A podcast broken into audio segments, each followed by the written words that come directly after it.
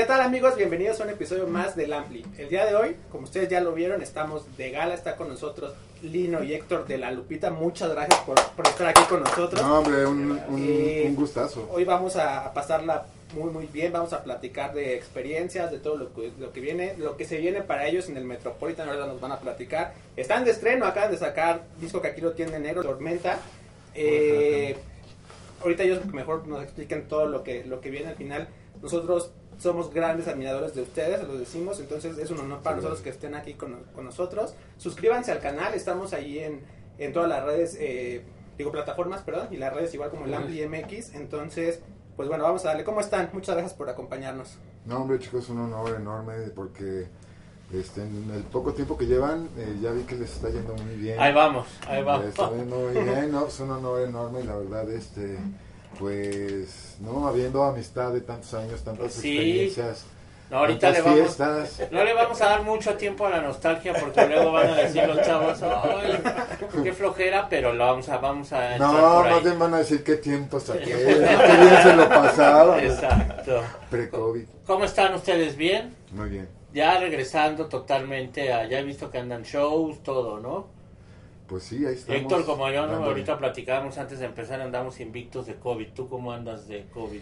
mi Eh, me Lino? tocó una vez, Ajá. eh, justo en mi cumpleaños, bien, pero eh, sí, como venía recuperándome de otras Sí, cosas, sí, sí, sí. me tocó ponerme el aparato y estar respirando así en mi cumpleaños, así.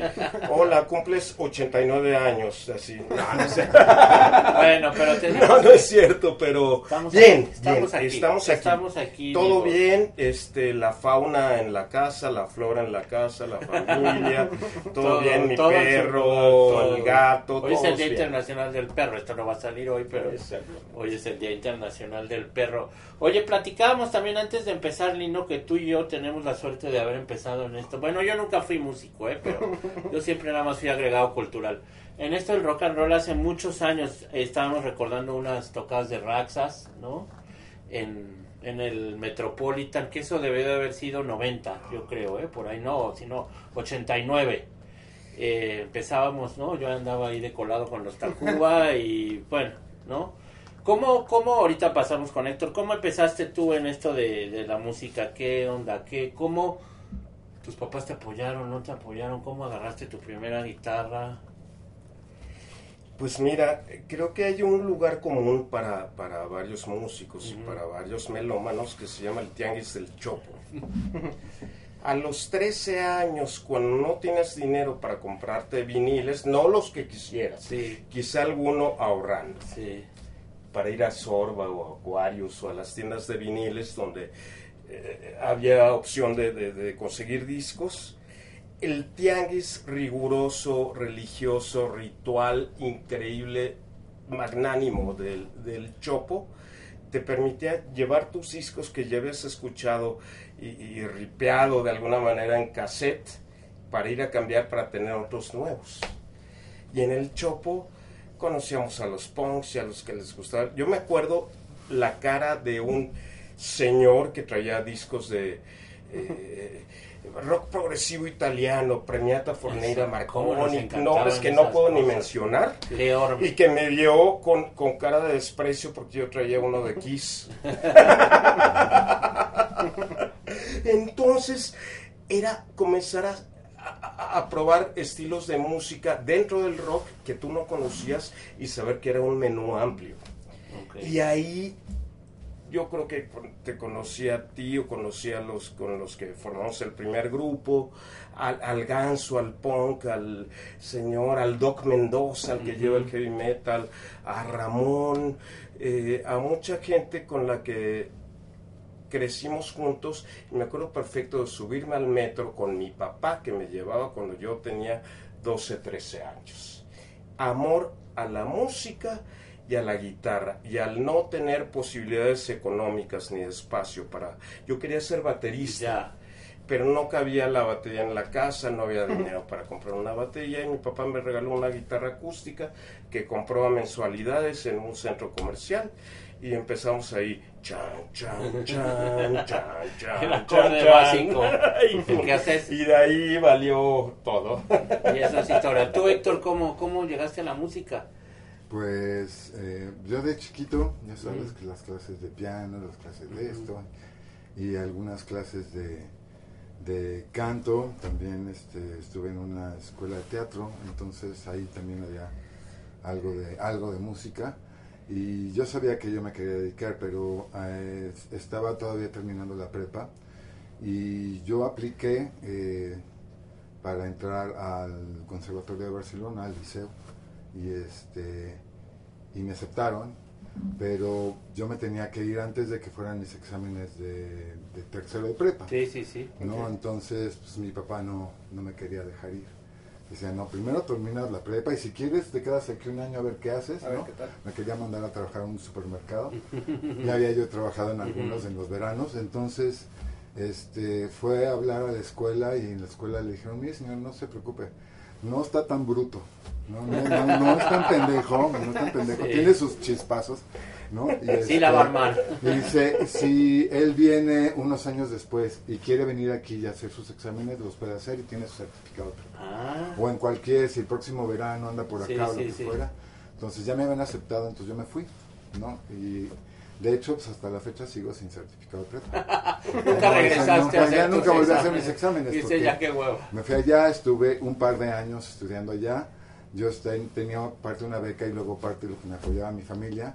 Y luego parte de lo que yo trabajaba en trabajos pues, de ilegal, ¿no? Sí, sí. Entonces, y este, cuando vino una crisis económica del crack de la bolsa, Sí, aquí sí, en sí, el sí. 89 Sí. creo que fue, más o menos, pues allá sí ya, o sea, ya, ya no, Ya no ya no hubo tenía manera, me tenía que pasar todo el día trabajando para poderme mantener allá y yo no había ido a trabajar, yo había ido a estudiar. Estudiar. Entonces ahí me regresé y justo regresando, yo tengo un amigo de la prepa, Alan Boguslavsky, y él estaba empezando una banda con Memo Asensio y con Gustavo Lozano, Que él fue el que después tocó con los héroes. que después él tocó con los héroes y Gustavo estuvo unos años con Ral. Sí. Y de hecho Memo Asensio fue el primer baterista de La Lupita, Ok. ¿no? por unos, unos cuantos meses. Entonces nosotros cuatro hicimos, y fue luego, luego llegando, hicimos Estrés, una banda así como pop rock, este, medio por ahí lo recuerdo. ¿Qué año sería es- eso? Eso en el 88, 89. Que es cuando Y empezaron en el a surgir 90. todas las bandas. Duramos tres años hasta que este ya la Lupita un poco encaminada, Sí. ¿no? Pues me invitan a participar, pero cantando, porque yo en esa banda tocaba los teclados, yo no cantaba. Cantaba un par de rolas ya al final de esa banda, pero pero ahí fue cuando este pues Poncho me oyó, dijo, no, pues canta chido, y luego pues surgió la invitación por parte de la Lupita para sumarme, pero como cantante. Ok, y tú, Lino, en un momento dijiste, Raxas, ya. ¿Qué, qué dijiste? ¿El metal ya no, no lo veo? ¿O fue más bien una cuestión tuya personal de crecimiento? Sentí que había cierto como autogueto, autogenerado. A la fecha. Cierta limitación. Yo completo respeto absoluto para el fundamentalismo que tiene la comunidad metalera, que es muy fundamentalista. Eh, con todo respeto lo digo, pero a nosotros que nos tocó, pues adolescente, 17 años. Grabé el primer disco teniendo 17, 18 años, influenciados por Judas Priest, Iron Maiden Sí. y ta, ta, ta. Pero comencé a ir a los lugares donde se tocaba rock, como el Rockstock, a ver Estrés, al grupo de... a ver a otros grupos en Rocotitlán, Sí, sí. al, al 9, al Tutti Frutti, Expandir tus horizontes. al- y de repente eh, eh, entramos a un concurso que hizo Rocotitlán con, con esta primera banda de heavy metal. Raxas, y el juez era Saúl Hernández. Ajá. Y ganamos como el segundo lugar y estábamos emputadísimos porque no habíamos grabado, ganado el primero. Y Saúl llega conmigo, Saúl así con la greña sí. larga, así Sí, vestido Gótico. gótico, este, el querido Saúl, y me dice, ven, te invito a comer. Luego me invitó, me invitó al estudio de los caifanes, no sé qué. y un tenía un concierto en satélite en, de Chegaray, no sé dónde, y no llegaba el guitarrista. Y me dijo, súbete tú. Yo, no, no, no, no, ¿cómo? Y llegó el guitarrista, ya tocó. Pero después me, eh, nos, me invitó a palomear y me invitaron tus compas de Café Tacuba y luego bueno, los enemigos del silencio. Luego varias gentes me di cuenta de que el como el- la cuestión metalera tenía este rango de, de- de- de expresión y que había otros rangos de expresión que yo no estaba eh, Yo- sin querer queriendo me salí de este grupo de metal entré a tocar brevemente con Kenny y los eléctricos y después a ver lo ¿Qué que la suerte deparara. Oye, yo era un... Sí, también era joven. Estaba pasando de la secundaria a la prepa en esa época, un poco antes del 89, 86, 87. Y como, bueno, yo vivía, vivo otra, otra vez regresé eh, en el Chegaray igual. Íbamos a la arena... Sí, sí, íbamos a la arena López Mateos. claro Pero yo, por una cuestión familiar y tal, nunca me dejaron tener la mata, ¿no? El pelo largo. Y aunque íbamos con nuestros, porque éramos metaleros todos en, en la secundaria, aunque íbamos con nuestros chalecos de mezclilla y nuestros patches y todos de Judas Priest. Venom, Judas Sí, Priest. este, nos veían feo porque no éramos matosos y éramos chavitos, ¿no? Las tardeadas de la arena López Mateos ahí en Tlalnepantla. y Siempre fueron muy Sí, fundamentalistas, increíbles. como dices. Sepultura, el primer concierto Ese que es dio en la increíble. López Mateos, no había equipo para la voz y la voz la sacaron con mi Marshall y los Es hermanos buenísimo. Cavalera tocaron con el equipo de Raxas, eso primero y lo otro. Tocaron Los Ángeles del Ay, Infierno. no más. Los Ángeles del Infierno, tengo las fotos, tengo unas fotos sí, sí. donde todos parecemos arbolitos de Navidad. Estaría bueno que se las compartas a y las ponemos aquí para que Ajá, las vea sí, la para- banda. Sí, Ay, compártenos esas fotos. De la de Sepultura me acuerdo. Y de Ángeles del Infierno. Y bueno, no, toda una época. Toda una época. Pero bueno, todos también tenemos que evolucionar de alguna forma, ¿no? Y no que el metal sea una forma de no evolución. Claro. Pero eh, sí son medio, medio clavados y como dices tú, medio fundamentalistas. Pues creo que eh, eh, si no tienes curiosidad como post adolescente, como post, eh, como semimaduro, premaduro, no sé, creo que eh, en, la, eh, en la cuestión de las edades siempre hay como términos mal aplicados porque hay gente que conozco que tiene 40 años y es un adolescente de mierda. De verdad, Bueno, ¿eh? sí. Chavo De verdad, ¿eh? Bueno. Eh, en los chavos, yo abogo igual que tu compa Rangel Sí. por los chavorrucos porque esos somos. Nos ponemos ropa de chavos pero estamos rucos. Camisetas de rock todavía de 53 años. La verdad, pero creo que hay chavitos que tienen 17, 17 años que son más maduros que un güey de rockstar Sí, de seguro. 39. Bueno, y luego entonces se juntan, la, la, la- el destino les tenía preparados una banda a ustedes dos, que al final son los que siguen con esta bandera de la Lupita y muy bien representada, pero llega esta cosa de, digo, pasaron por bares, por todo el proceso que se pasaba en aquellas épocas, y llega la gente de en aquel momento Culebra, BMG Areola, y les ofrece un contrato disquero, ¿no? Fíjate que fue este. Sí, eh, fue muy rápido. Ya una vez que empezamos a tocar, nuestro primer concierto fue en Guadalajara. Ya. Como ya hemos dicho en muchas ocasiones, invitados por el señor José Force, Ok. a abrir un concierto de Cuca en el que él sabía que iban a estar todas las bandas, porque todas las bandas de BNG, Caifanes, Fobia, Matita, sí, etcétera, tocaban ese día en Guadalajara en la tarde. Ya. Entonces ya, sab- ya estaba planeado que el after era en ese concierto de Cuca en el Ciros, nos invita Ya. José, vamos, nos ven todos ellos, Y dicen, ¿No? aquí hay algo. Dicen, "Ay, pues por lo menos está divertido, ¿no? Sí, claro. Y, Aquí no Ya. usan desodorante. sí, no, y, y no les importa, ¿no? Sí, claro. Entonces, O sea, Perdón, pero regresamos con una con, con- ya con algunas invitaciones no o sea para abrir un concierto de maldita en el look otro de fobia en el look también en ese de fobia es donde entra Rosa porque la chica la primera chica Claudia Pezzuto dice no pues que muchas gracias realmente no es lo mío entonces se ve que ahí va muy Sí, bien sí, esto sí. vayan vayan ¿no? Entonces entra Rosa ahí en el relevo y realmente ese periodo de tocar en clubs y esto pues duró muy poquito. Porque en- por ahí de a principios del año siguiente, esto ya estábamos en agosto, fue nuestro primer concierto. A principios del año siguiente nos invitan a un concierto que fue en el Toreo de Cuatro Caminos.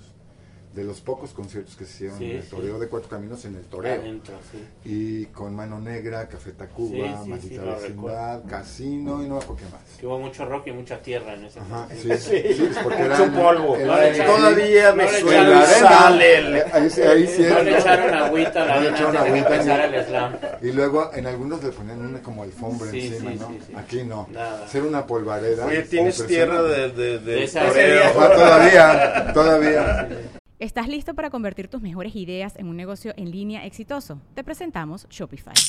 Tal vez no lo sabías, pero nuestro podcast More Than Mamis es un negocio y lo empezamos por supuesto para desahogarnos y hablar sobre la maternidad, no para convertirnos en expertas de ventas y del e-commerce. Así que sí, necesitábamos ayuda para vender nuestro merch y poner en marcha nuestra tienda. ¿Y cómo suena con Shopify? Llegó otra venta. Shopify es la plataforma de comercio que está revolucionando millones de negocios en todo el mundo. Ya seas un emprendedor desde tu casa o desde donde sea, Shopify es la única herramienta que necesitas para iniciar, administrar y hacer crecer tu negocio sin dificultades. Con Shopify puedo gestionar pedidos, envíos y pagos desde cualquier lugar, brindándote toda la información y estadísticas de tus ventas al detalle. Regístrate para un periodo de prueba con tan solo un dólar al mes en shopify.com barra sonoro, todo en minúsculas. Ve a shopify.com barra sonoro para llevar tu negocio al siguiente nivel. Shopify.com barra sonoro. Entonces ahí nos ve el, el director de, de BMG en ese entonces, Jesús López, y acabando nosotros nos fue muy bien, acabando el concierto, este, estamos bajando el escenario y no habíamos ni entrado al camerino cuando nos intercepta este señor con un séquito de personas Sí. ahí. Me decía, muchachos, este, pues quería ver si los podía ver el lunes allá en la oficina. Y ya cuando llegamos nosotros, pues claro, ¿cómo no? ¿Cómo no? ¿Cómo no? ¿Cómo no? Con mucho gusto. ¿A qué horas? No, no, dígame. Ahí estábamos y ya nos entregaron el contrato. Primero nos quisieron poner pedos, ¿no? Ahí Sí. sacaron las botellas y esto.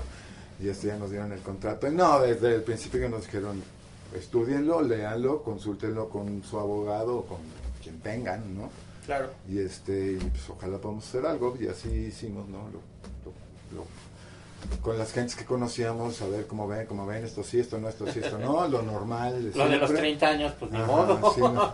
Es lo, normal, ¿no? normal, Digamos, los lo del normal. atorón de los 30 años, creo que eso ya no se usa, pero qué, qué No. atorada ponían las disqueras antes, ¿no? A los pobres músicos. Claro, sí, y además, este, digo, ya fuimos, fuimos aprendiendo con, con los años, ¿no? Ahora sentimos que la independencia es el terreno en donde mejor Claro, ubicados estamos. Sí, claro. Pues, entonces, pero en ese momento para nosotros era sí era muy importante y sobre todo fue muy importante estar en la compañía donde estaban todos, Todos, ¿no? Culebra.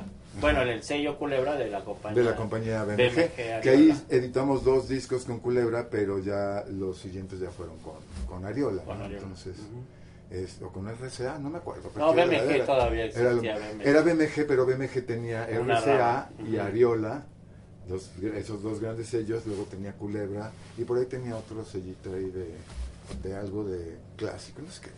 Entonces, pero ya era como pasar a las grandes ligas, ¿no? Eso quería Sí, decir que ya te iban a payolear tus rolas. Exacto. ¿no? Entonces, porque la filosofía de Culebra era así de que, no, nosotros no payoleamos las cosas. Yo decía, pues, ¿cómo de que no, güey? O sea, están payoleando las de Caifanes, las de Sí. Maldita, las de Fobia. O sea, ¿por qué entramos nosotros a Sí, competir claro. en, en desventaja, no? Pues, no? no entendí yo mucho eso. Los pero- pusieron en la primera división B. Ajá, exacto.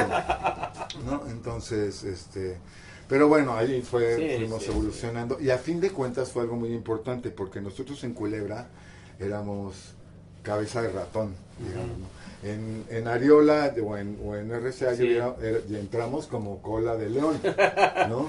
Pero en Culebra fuimos desde, el, desde ese primer disco el grupo que más vendía, entonces, que más llamaba la atención.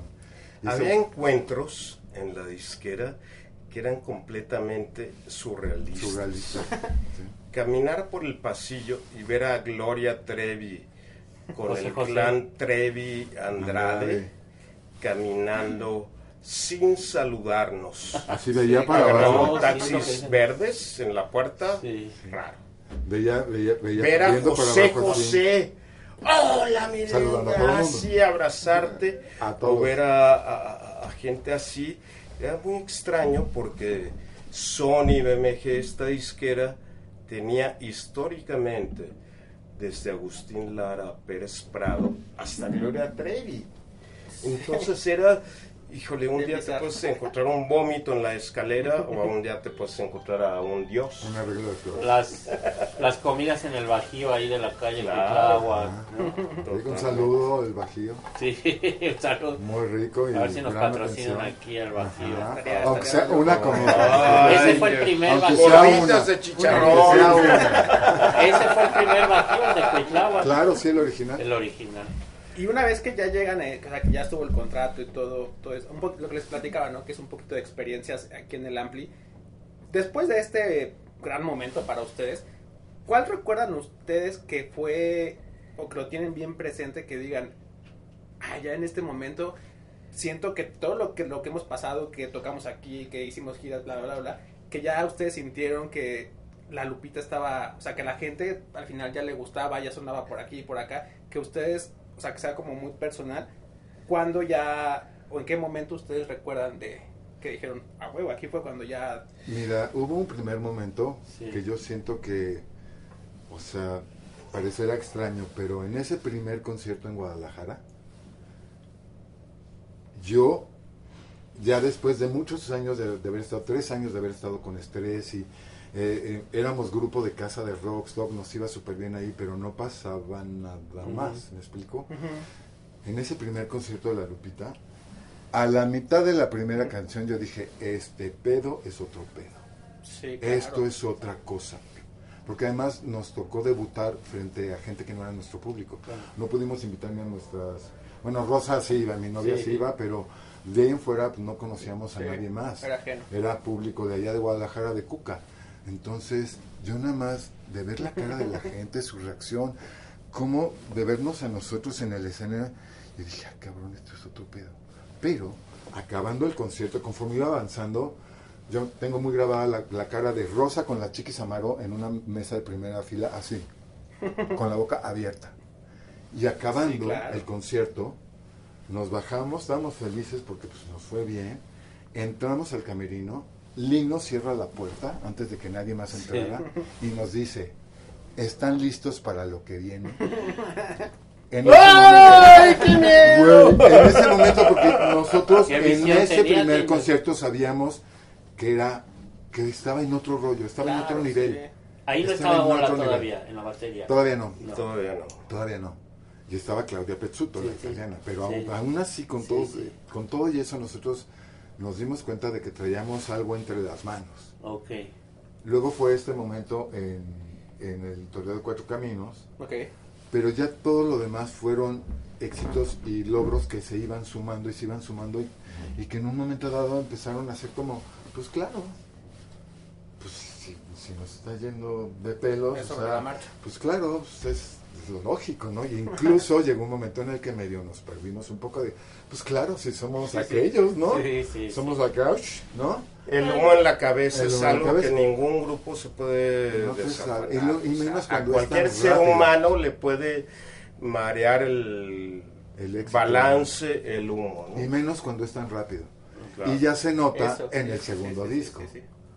que ya fuimos a grabar a Londres, teníamos chofer, teníamos chef, teníamos todo este rollo alrededor de nosotros. Ya sabes que la disquera va construyendo como capas y capas alrededor Sí, de claro. ti, entonces tú ya, y pues tú ves el disco ya nada más de ver que tiene 16 canciones, dices, sea, que algo pasó, ¿no? Claro. como que como que aquí, que aquí algo pasó que no se pudieron poner de acuerdo ni en 12 rolas que hicieran un disco, ¿no? Sí. O sea, entonces, pues sí, sí, sí, sí pasa, ¿no? Afortunadamente la misma vida y luego pues, también tu criterio y la gente a tu alrededor, pues te va ubicando, ¿no? Te va ubicando. ¿Tú qué recuerdos tienes así de esa primera etapa, Lino? Un recuerdo así padre. Tengo recuerdos de no preocuparme Por cuestiones mercadológicas, mercadotécnicas. Por cargar tú al. Marshall de 25 Simplemente kilos. De tener el contacto con la gente y de, de que no se apagara el equipo y de que la gente se subiera al escenario, de aventarnos, de echar relajo, de que hubiera una cerveza ahí. Sí, claro. No, no, no ocupábamos, ay, que la comida vegana, y no, o sea, na- ninguna No. frivolidad, Libre de ninguna gluten. cosa de, o sea, cuidábamos simplemente la energía. Claro. Y era llegar sin dormir, vámonos. O sea, tengo recuerdos de tocar en Tijuana en un lugar donde había unas miniaturas, así, perdón, de, de, de muñequitos y que arrancaban los muñequitos, los aventaban. Y el- el- los lugares siempre era un caos sin destrucción. Echar desmadre, cabezazos, es- y terminar empapados de sudor, satisfechos claro, emocionalmente. contentos, Sí, claro. Que estar satisfecho de repente se puede como confundir en muchas cosas. Hay gente que quiere dinero, hay gente que quiere E- X o Y, pero estar satisfechos en una cuestión emocional es divino. Claro. Así Feliz está bien. y pleno. tener pleno. Y eso increíble porque no nos preocupa.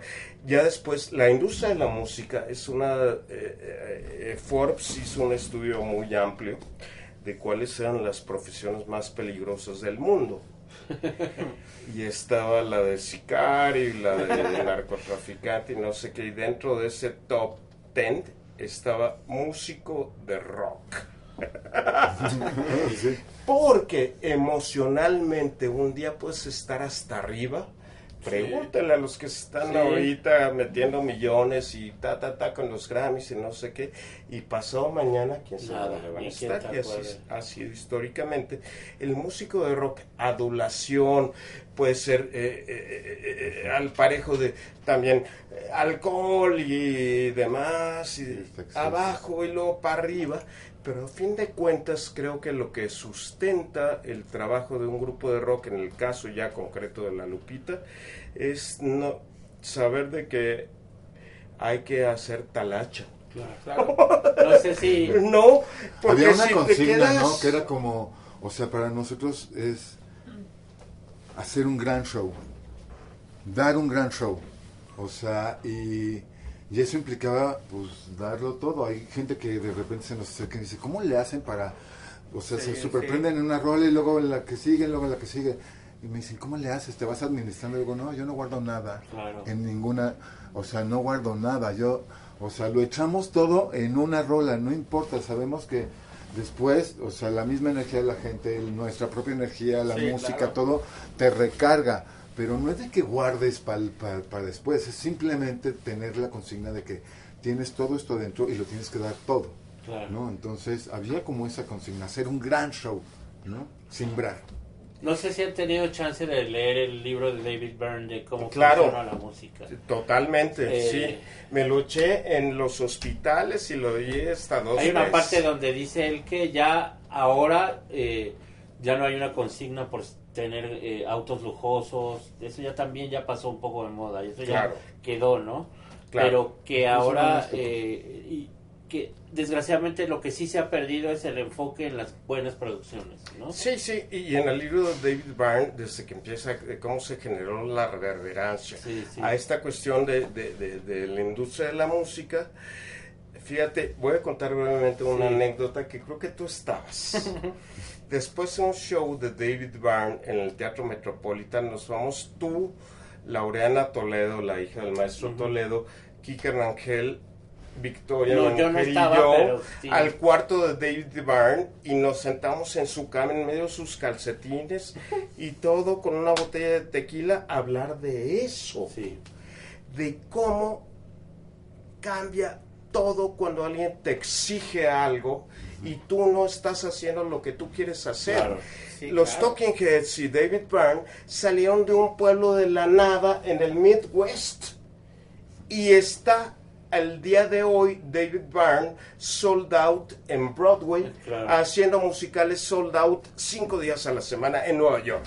Claro. Así Nada cambia. Sí. Así cambia. Y, y creo que también el- yo tengo al día de hoy muchas historias con el rock en español de amor y de, y de desamor. De desencuentros. Porque de desencuentro, porque creo que hay que avanzar, hay que generar música nueva y es lo que luchamos con la Lupita. Ahí vamos. De generar música nueva, porque si te vuelves un tributo de lo que ya que nadie te va a quitar los pasos Que ya anduviste. que ya diste. Claro. Ahí va. La arena tiene memoria, el lodo tiene memoria. Oye, y después vienen varias etapas, eh, salidas eh, de integrantes, no vamos a entrar en el chisme ni nada de eso, no nos interesa, pero ustedes han perseverado, ¿no? ¿Cómo, cómo, cómo han sido esas etapas para ustedes de siempre decir, al final quedamos Lino y Héctor y somos, somos la Lupita y, y con mucho, ahora sí que a mucha honra, ¿no? Claro. Aquí seguimos. Y ustedes supongo que han tenido como esta visión de, güey. O sea, debe de haber una camaradería particular entre ustedes dos. Sí, de repente, por lo pronto hay eh, la certeza de que nosotros, pues, nunca nos hemos planteado eh, dejar a la Lupita. O, Claro. o sea, para nosotros nunca fue, nunca fue un tema. Conforme iban saliendo unos y entrando Sí. otros, para nosotros simplemente es de, ay, bueno, se fue este, pues entonces que venga este. No, nunca fue. Si alguna vez nos lo preguntamos fue, ¿qué onda? ¿Le seguimos? Sí, Pues claro. no, no fue algo de más de cinco segundos de nosotros le seguimos, ¿verdad? Incluyendo Claro. a tu esposa, ¿no? Que también Incluyendo a mi esposa, es sí, claro, incluyendo claro. a Rosa. Sí, Ni claro. cuan- cuan- nunca, en cuando ha habido ningún cambio, Sí, sí, sí. nos hemos planteado terminar, ¿no? No, Para nosotros es no Pues, otro este otro reto que superar, ¿no? Siempre ha sido así y la verdad pues siempre lo hemos sentido de esa manera y Ok. nunca nos lo hemos cuestionado, entonces lo importante es que nosotros vemos que siguen siguen saliendo canciones, canciones que nos gustan, ¿no? Entonces, eso es eso es lo importante para nosotros es la el motor de toda la industria, es la música, son las son las canciones. No más allá de de que pues cómo nos veamos, obviamente Sí, el tiempo claro. pasa, no no no, No, pues, no. no somos robots, Sí, ¿no? O sí, sea, claro, no, somos seres pues, humanos, vamos cambiando y nos vamos adaptando, ¿no? También. Claro. Entonces, la cuestión es ahora sí que nosotros nunca nos lo hemos cuestionado, o sea, tal vez el día que deje de fluir la música, entonces diremos, oye, ¿qué onda será? Momento de... Pero pues mientras el cuerpo aguante, aquí estamos. Entonces, una pandemia, unos problemas de, de salud de Lino y luego reunir las fuerzas, las canciones esas salen por amor, por cariño y por todo, pero para hacer Tormenta. Cuéntenos qué onda con Tormenta. Ya vamos, vamos a dejar el pasado y vamos a hablar del presente. Porque aquí estamos. Porque aquí estamos. ¿Qué onda con Tormenta? Eh, nos estamos an- mandando a hacer extensiones de cabello. ¿Cómo es el proceso? Eh, ¿Cómo, ¿Cuánto tiempo? liposucciones. Mira, Tormenta eh, fue un disco particular porque se tuvo que hacer un poquito a distancia y a calendarios diferentes. Usualmente un disco se hacía, no- nos juntamos todos, rentamos una casa en Cuernavaca, digo, como hicimos alguna vez, tres meses con un- una cocinera, un chofer y, y en tres meses hacemos un disco y lo platicamos en la alberca Sí. literal, ¿no? Este disco fue diferente. Héctor viviendo en Valle de Bravo, el tecladista viviendo en Veracruz, todo el mundo así mandándonos eh, eh, ideas, hacemos esto, no puedo llegar porque eh, hubo siempre como complicaciones para estar todos juntos, pero si hay canciones, hubo manera de a completar. Inclusive te podemos decir que hay canciones que jamás hemos tocado juntos y que ahora para la fecha que tenemos el 27 de agosto en el Teatro Metropolitan de los 30 años de la Lupita, nos están poniendo nerviositos para tocar como se debe en tiempo y forma. No, pero ustedes esa ya se la saben. Sí, ya, ya. Un par de semanas de ensayo y eso Sí, va a sí, salir. La verdad, nunca cual. estuvimos juntos en todo el proceso de, de hacer el disco, de nunca estuvo todo el grupo juntos. Entonces, eh, hubo que adaptarse y muchas cosas como intuirlas, imaginarlas, ¿no? Un poco, pero, pero si algo aprendimos nosotros de manera personal y creo que mucha gente eh, a lo largo de estos dos años de pandemia es que, este, pues básicamente nos la pellizca, güey. Porque, sí, güey, o sea, ahora sí que nosotros había, había que saber cómo, pero lo hacemos. Y pudimos sacar un disco en vivo con una grabación que ya teníamos, hacer todo esto, hacer me- la mezcla, sacar un disco en vivo en el 2021 y luego componer, preproducir y grabar un disco en plena pandemia con todas las restricciones que había, no solo por, por parte del grupo, que ya eran muy estrictas, sino por parte de los estudios, los lugares donde se trabajaba. Este, te voy a decir que pues gran parte de todo el disco fue era como un misterio para los demás, ¿no? Porque por ejemplo en toda la grabación de guitarras y metales todo esto pues, no estuvimos, ¿no? Entonces tampoco era de que mandaba fotos así. fotos y algún Hola. pedacito, pero, pero no es como estar en el estudio y estar oyendo lo Claro. que se está gestando en ese No, y todos en conjunto, ¿no? y todos ¿no? juntos. Entonces nunca pasó, pero a fin de cuentas lo logramos y, y- y logramos un disco que nos gusta mucho. Que eso Y es que está bien padre. Ajá, que, que eso para nosotros ya en esta etapa en la que somos Lino y yo como, como ¿no? los, los herederos de todos estos 30 años, Sí. Pues no, nunca se había dado porque siempre había que ceder un poco de espacio a los demás. Sí, sí, Y sí nos tocó de repente tener que grabar alguna canción que no nos gustaba mucho, pero pues no, pues por el bien del grupo y de todos los involucrados, órale, ¿no? Ahora La no, democracia ahora no, no pasa. funciona No pasa. rock and roll. y, es, ¿eh? y es instantáneo. En el momento que yo estoy haciendo algo, me- eh, Lino me dice, es que eso está como medio cursi, o sea, es que eso no fluye bien las palabras, cámbiale alguna palabra. Es en el momento y ya no nos sentimos, ¿ves? Claro. Sí. Ya no es que, ay, no le gustó mi canción y mi letra, y tanto que a mí me gustaban. Eso ya vale madre. Eso vale madre. Sí, sí, sí, sí, sí. En ese sentido, sí, en, en ese sentido, en otros no, pero en ese sentido sí maduramos y la verdad es que es mucho más fácil el proceso creativo y trabajar con canciones que realmente todos estamos bien a gusto con ellas. Perfecto. Y está, yo lo escuché, lo escuché en la semana, está padrísimo, la neta me gustó.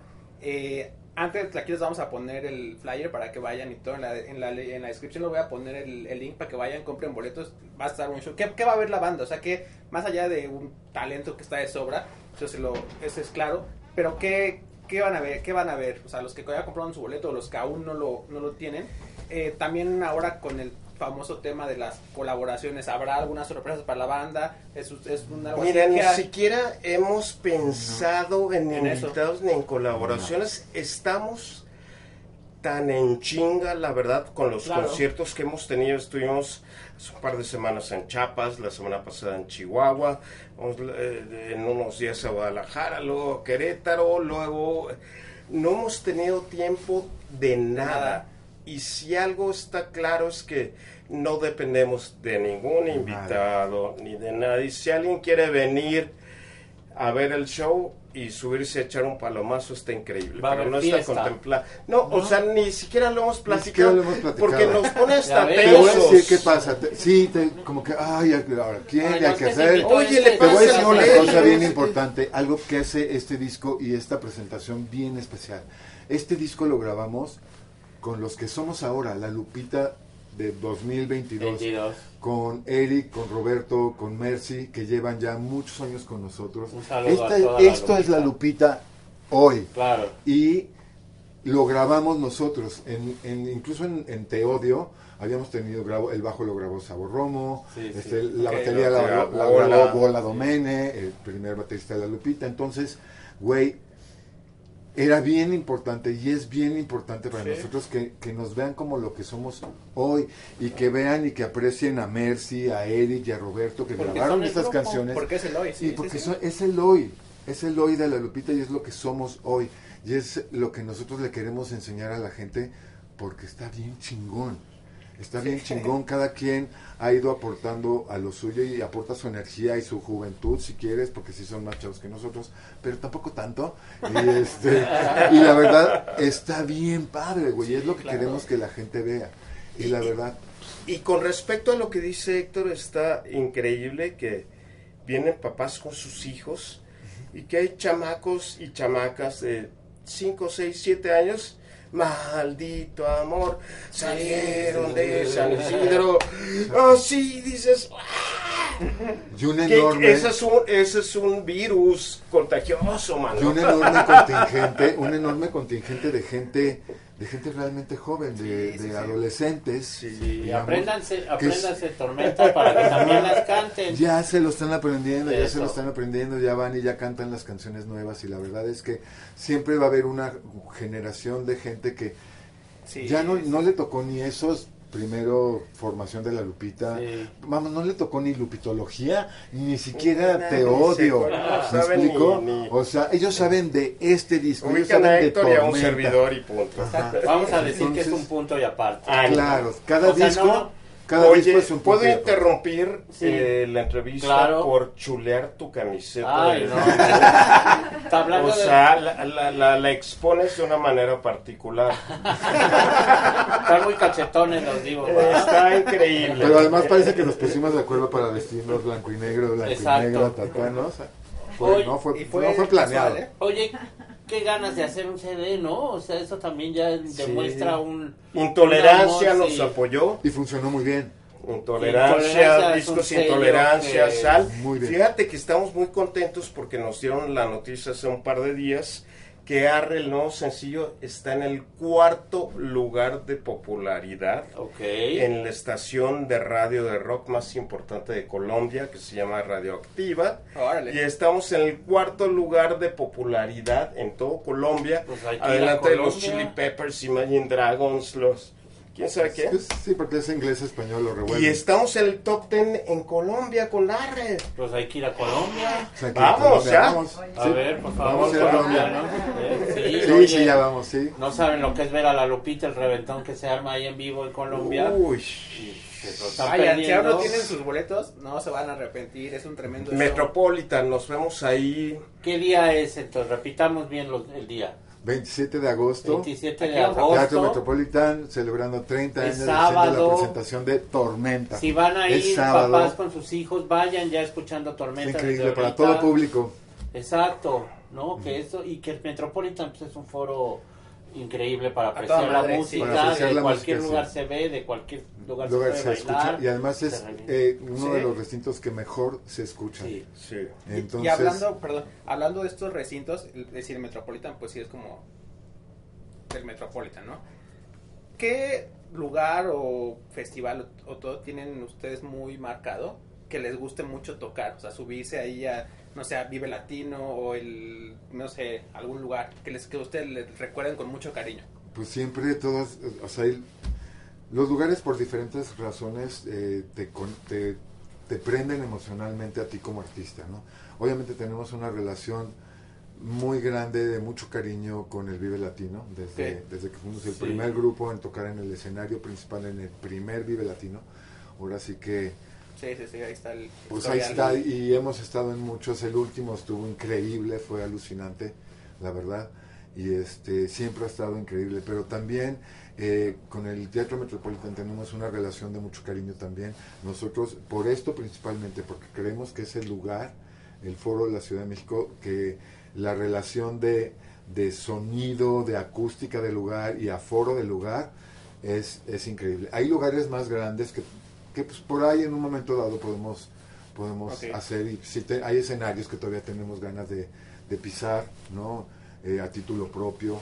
Este, hay países que, que, queremos, que quisiéramos Claro. conocer, lugares a los que quisiéramos volver, ¿no? O sea, nos emociona mucho volver a Colonia, a Colombia, Claro. perdón, pero también tenemos mucha inquietud por volver a Chile y por conocer otros países de, de- de Sudamérica.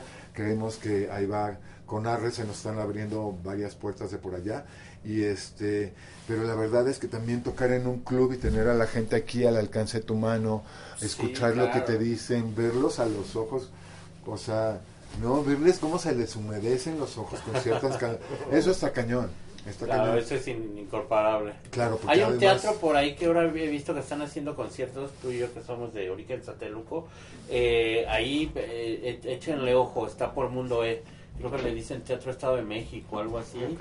No sé si es del gobierno o es particular, pero he visto que ya fueron bandas enjambre y así, y estaría buenísimo. Tienen un muy buen sequito de seguidores allá en, En el esta norte, zona, sí, sí, en allá por zona, las sí. Satellite Towers. Sí, ¿no? sí. En los últimos, en este año tocamos, eh, hicimos un concierto en el, en el Naucali, Naucali, que en el Felipe Villanueva. está hicimos un concierto en un club.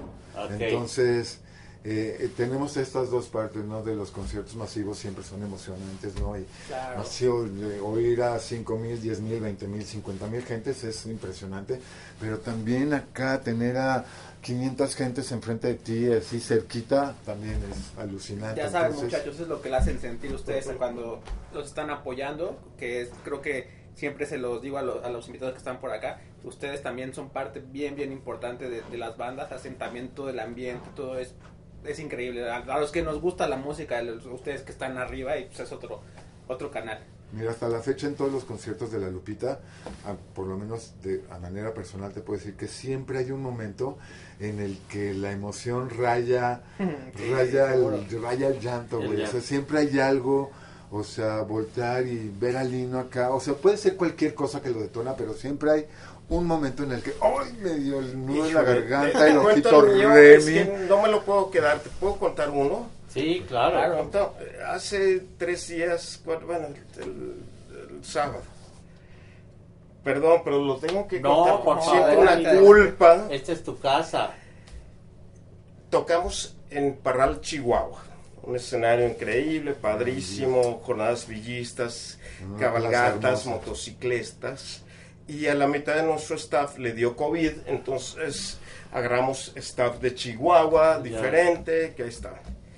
Y de repente se me enrolla el cable de mi guitarra. Nunca me ha gustado la cuestión inalámbrica porque siento que le baja armónicos o cierta cosa a la señal. Bueno, estoy con mi cable que a veces me desconecta Héctor bailando.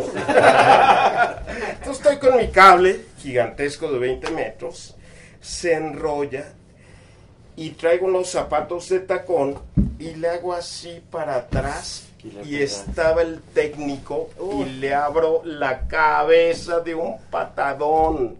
Hasta el baterista se escuchó así como ¡tac! Y el baterista dijo, ¿qué pasó? Todo así. Y le abro la cabeza al técnico de un patadón así. Puta, perdón, güey. El güey todo el co- así en el piso. No lo. Sí, levanto, no sé, yo, yo claro. tocando. Héctor estaba ahí en el Pues frente. sí. Héctor estaba pues cubriendo Sí. el frente, ¿no? Habemos que cubrimos el frente sí, y el, sí. y el- y Y la el- y el retaguardia. trasero. Yo estaba cubriendo el trasero sin albur. Y le di un trancazo al, al técnico así, en el piso, lo ayudo a levantarse, todo el concierto así, el güey, al otro día con tres cráneos. Y era él era de los de Chihuahua. Él era de los de, De Chihuahua. Chihuahua. Increíble, la verdad. Grandes Puta, increíble. profesionales. Perdón, o sea, hay accidentes, vaya, de eso estábamos hablando, punto. Siempre Ya. hay accidentes. Sí, no. Parte de la chamba. Pero fíjate que un- un- hace un mes, o unos, unos cuantos conciertos antes, Sí. le había tocado a Mercy, al baterista, pegarse con, con la pantalla de video que está atrás. Ah, ok, ok, ok. Que uno la- de- como público las puede ver así como muy fijas, pero no, están Se colgadas. Entonces en una de esas como que se le movió. O sea, venía y con su celular así, texteando. se movió la de este, ¡pum! se dio y sí, él sí que quedó con un chipote que todavía unas semanas después lo tiene. Son accidentes que pasan, ha habido gente que se rompe una pata, se cae del Sí, escenario, se rompe una pata. Como Dave Grohl, ¿no? Que también se rompió el pie en Sí, sí, concierto de y Foo cantando el Y también el cantante Sí. Rage Against the Machine se acaba de echar un par de Yo me rompí una costilla, bueno, me ¿Zacarías? rompieron una Sí, costilla. ¿Cómo? Me Ay, acerqué, eh, me acerqué, me bajé en, en una de las canciones, me bajé, en- había uno de estos pasillos entre una Sí, parte del público sí. y otro, me acerqué y canten, canten, y la gente guau, guau, guau, y en una de esas acercó el micrófono y me, me lo jalan. Te rompen una entonces costilla. Me ¿no? para allá y uno de los de seguridad se da cuenta de que Ah, pues, me están jalando, pues él me agarra y empieza una lucha entre, como yo tenía el micrófono, o sea, como el changuito, ¿no? Que mete la mano y agarra y ya no la puede sacar. Sí, sí, sí, sí. O sea, el micrófono son las riendas del concierto. Entonces Sí. yo tenía una cosa muy clara, no me iban a quitar el micrófono. y el otro estaba seguro de que lo podía conseguir y el de seguridad decía, a este cabrón no se lo No llevan. se lo llevan. sí. Entonces ahí entre esa lucha me rompieron una costilla. Aquí. ¿Y sentiste de hecho el me- dolor en ese momento? en ese momento no, no sentí el Estaba dolor. todo caliente, En ese momento estás caliente con la adrenalina a mil. Yo no me di cuenta. Todavía me subí así de por el frente del escenario, regresé y, ahí, y pues, yo sí me di cuenta que ya no jalaba tanto aire. Digo, ay, ¿qué pido? ¿Por qué no puedo jalar? No, ¿por qué no jaló? Sí, sí, ¿Qué pasó? Algo pasa. Y ya cuando salimos, ya me veo. Y yo diciéndole, oye, algo pasó, mira, me dejaron chuecos, tengo esto salido. Sí, ¿no? No, ¿qué onda, güey? Y todo el mundo me decía, no, si estuvieras roto estarías berreando, ¿te duele? Le digo, pues sí, sí me duele, no para llorar. ¿verdad? Pero sí me duele algo, no, estarías berreando, no pasa nada, no pasa nada, no pasa nada. Sí, ya tenías- Me quedé, allá al día siguiente sí ya me dolía cañón y ya me, y ya me, y ya me quedé con la costilla chueca. Tú me ves así, Cosas de de tengo esto salido así, Y estoy chicos, descuadrado. ¿Para qué quieren un micrófono? Ni sirven para nada, ¿no? Gracias por la conversación. Sí, no, muchas increíble gracias, muchas gracias por venir. ¿Algo más que quieran agregar? Pues nada, que ahí les encargamos Tormenta, dos No, Tormenta va a estar muy presente en el Ampli Ajá. y nos vemos el 20... El 27. Son malísimos. Aquí le vamos a poner 27 de el agosto, 27 de Teatro Teatro Metropolitan, Metropolitan. toda la familia, 30 años de la Lupita, Sábado, de insisto, Tormenta. váyanse a comer a la Alameda, al Exacto. barrio chino y luego van a ver a la Lupita con sus hijos, los que tienen hijos, o si no con la novia, el novio u o lo que sea. Listo. Redes sociales de La Lupita, La Lupita Aquí van a Oficial aparecer. en Twitter, en Facebook. Estamos. Eh, estamos a punto de estrenar el video de Arre que filmamos en Parral, Chihuahua. Échanoslo. Vamos a Eh, compartir. en breve estará disponible en nuestro canal La Lupita TV en, en- en YouTube y es un video que filmamos de una manera improvisada, increíble, con un montón de caballos, motocicletas, sombreros, insoladas y Diversión. arena, diversión, rock and roll. Gracias, querido. Y ahí nos vemos Monterrey, Puebla, Mexicali, Tijuana, Guadalajara, Hola. Colombia. Ahí vamos a estar este las redes de Y la ciudades las- donde no, de las que no nombró Héctor ahorita, que hay muchísimo, hay que, des- hay que volver a, a hacer que el rock and roll nacional sea parte de México, ¿no? O Va sea, muy bien. Sí, Claro. va, muy bien, va muy bien. Va muy bien. Creo que verdad. este castigo Es de dos años le cayó bien a los promotores, al público, a las bandas, a las estaciones de radio. Pero además, después de algo tan serio que nos Sí. pasó, la gente quiere música seria. Sí, Claro. Tiene, sí. que- no quiere bebé y babasadillas. No, quiere como algo serio, Exacto. profundo y cabrón. Sí, sí, sí. Ahí está el rock and Ahí roll. está la Lupita para que vaya a tocar a su ciudad y el rock and roll de verdad, con un material increíble y con una carrera de éxitos que también los tocan en vivo, pero Gracias. pero aquí está el nuevo material. Nos vemos, show nos vemos Gracias. pronto. Esta es su casa Gracias, chicos. y pues ¿qué más? Gracias a Suscríbanse al Jordi. canal, amigos. Vayan también a darle mucho amor a las redes de la Lupita. Y nos vemos en la próxima. Mucho éxito, amigos. muchachos. Van muy Gracias. bien. Muchas, muchas gracias Muchas a ustedes gracias. por acompañarnos. Gracias por venir gracias. hasta acá. Listo, amigos. Nos vemos. Bye.